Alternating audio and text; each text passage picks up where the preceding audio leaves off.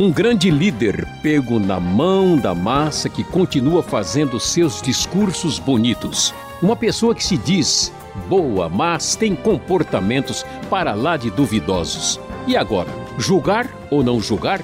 Confortar ou deixar que cada um cuide da sua vida? Essa é a questão do momento para quem quer passar os próximos minutos conversando com Luiz Saião.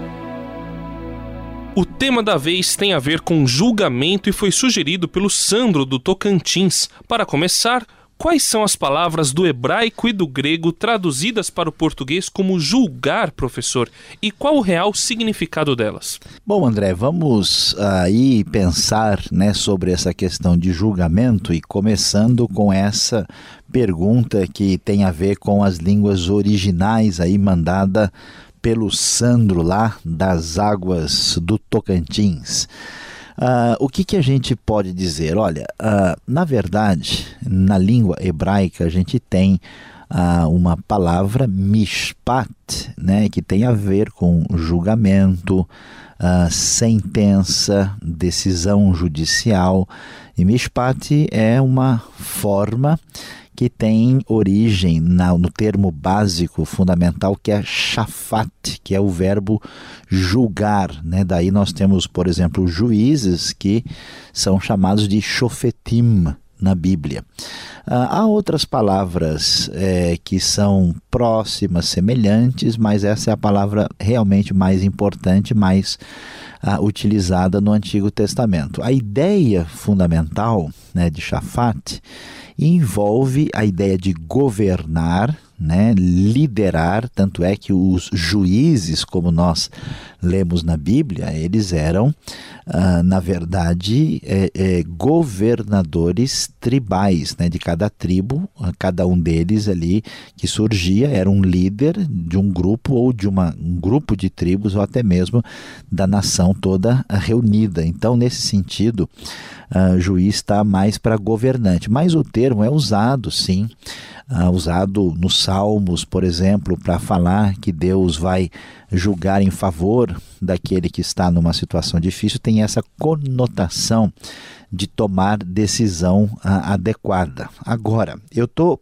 entendendo, André, aqui qual que é a questão por trás daquilo que o Sano está começando a, a apresentar para a gente, né? Porque a, a preocupação maior né, tem a ver com a ideia do Novo Testamento né, de que nós não devemos julgar. Né? Então, no Novo Testamento, por exemplo, o texto de Mateus, capítulo 7, verso 1, tem a palavra mais comum, o verbo crino, do grego, que significa julgar, e a ideia básica, original, é a ideia de fazer distinção, né, de decidir entre uma coisa e outra.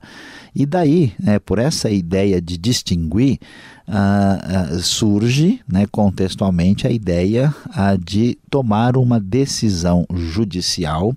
E às vezes, eh, julgar significa estabelecer o julgamento, condenar, punir, né, levar a pessoa, vamos dizer, a, aos resultados consequentes dos seus erros. Né? Então, uh, pensando aí nessa, uh, nessa expressão, né, uh, a gente tem uma ideia. E o que, que a gente conclui disso? É que quando a gente tem essa palavra, quer seja crino do grego ou shafat, mishpat do hebraico, uma coisa que nem todo mundo tem consciência assim com clareza é que não é apenas é, descobrir o que significa a palavra em si, mas o que é que a palavra significa especificamente no texto. O que eu quero dizer com isso? É que a mesma palavra, quando é usada num texto, ela não tem exatamente o mesmo sentido quando é usada em outro texto. Então, às vezes, por exemplo, em Mateus 7, a ideia é de um julgamento pessoal no sentido de se estabelecer uma opinião indevida baseada numa análise superficial da situação. E outras vezes, Julgar vai ter o sentido de ter a opinião e a apreciação correta sobre uma atitude, especialmente da perspectiva ética. Às vezes, julgar vai ter a ideia de condenar, né? Deus ah, é o juiz de toda a terra, no sentido em que ele é aquele que ah, tem a condição de discernir corretamente o que é o certo e o errado, e Deus é aquele que vai finalmente ser o juiz no sentido de condenar o perverso. Né? Isso está por trás, por exemplo, da teologia do livro de Salmos, né? quando o salmista toda hora né, vai dizer para Deus o que? Defende a minha causa. Por quê? Porque no mundo confuso e perdido da antiguidade, e por que não dizer de hoje também, a única esperança do salmista de julgamento verdadeiro do mal que lhe é feito está nas mãos de Deus.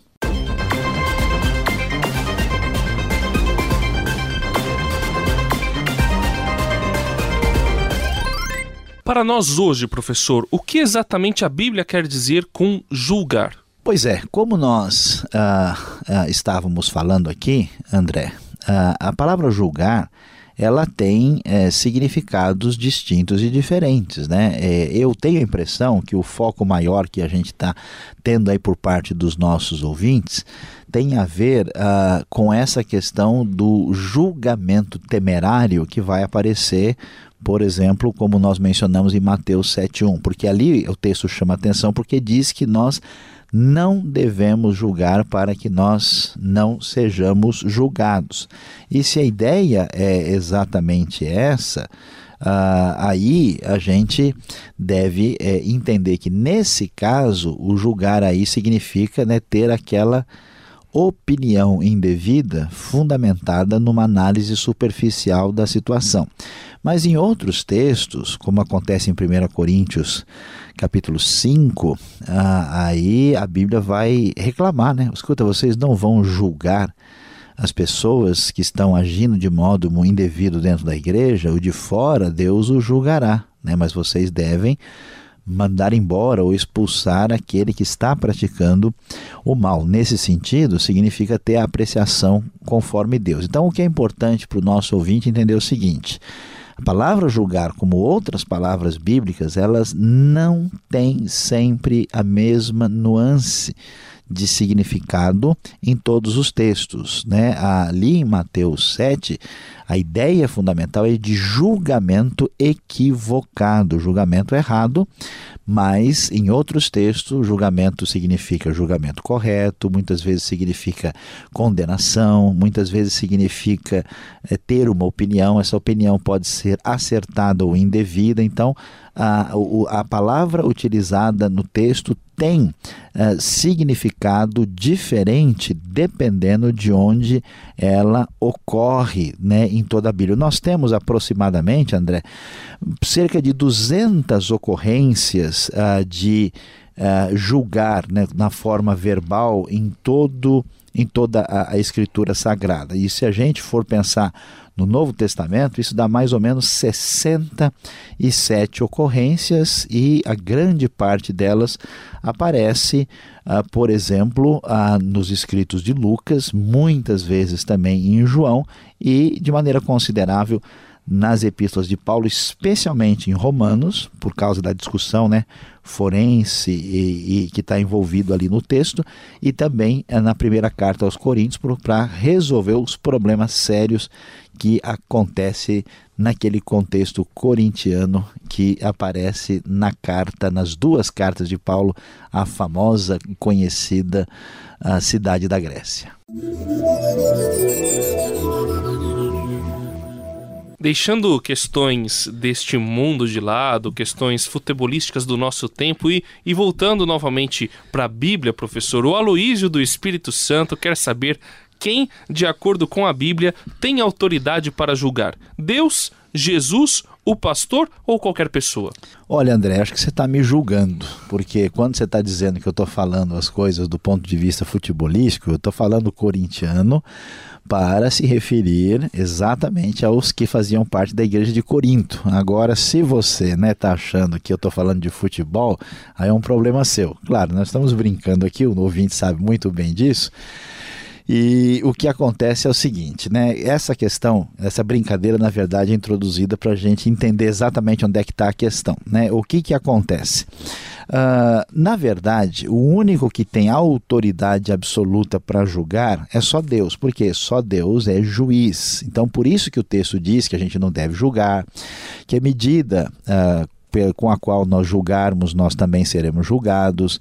Uh, por quê? Por que, que o julgamento é proibido e é impedido nesses termos? Porque quando a gente faz isso, a gente tem que ter uma referência. E a referência que nós temos, primeiro, pode ser muito seriamente prejudicada porque ela é baseada em nós mesmos. Então, por exemplo, eu não gosto do negócio, eu tenho uma antipatia especial por um determinado tipo de comportamento, e aí essa antipatia influencia a minha opinião sobre uma pessoa.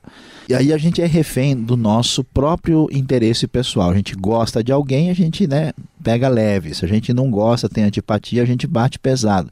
Então o nosso julgamento é perigoso. Além disso, nós corremos o risco de, fugindo do nosso gosto pessoal, de julgar a partir de referências equivocadas e erradas. Qual que é a maneira pela qual eu vou estabelecer um julgamento? Eu posso escolher uma maneira moderna, antiga, entendeu? Brasileira, escandinava, árabe, qual que é a minha meu parâmetro cultural para dizer isso é bom, é certo, é errado. Diante disso, ah, o que, que a Bíblia nos orienta? Que a gente deve, por outro lado, como eu falei, 1 Coríntios 5,12, tem que haver a necessidade de estabelecer parâmetros para avaliar o comportamento das pessoas na igreja. Mas que parâmetros são esses? São parâmetros da Escritura. Então, qual que é a pergunta? Será que o pastor ou qualquer pessoa tem direito de julgar? A partir deles, não, mas a partir da palavra de Deus, sim. Então, se eu tenho um comportamento errado, por exemplo, alguém emprestou o dinheiro do outro e todo mundo sabe que a pessoa não pagou e quer, vamos dizer, dar um chapéu no outro. Né? Isso dentro da igreja é um problema. Se a coisa se avolume e não se resolve, vira um problema que atinge a comunidade, claro que o pastor, a liderança devem conversar para acertar a situação.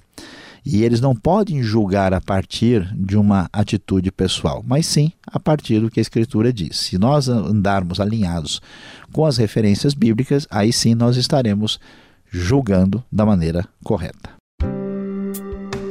Este foi o programa Conversando com Luiz Saião. Produção e apresentação André Castilho e Luiz Saião. Locução Beltrão. Realização Transmundial. Envie você também suas perguntas para conversando@transmundial.com.br ou escreva para a Caixa Postal 18.113, CEP 04626-970 São Paulo, capital. E até o próximo programa.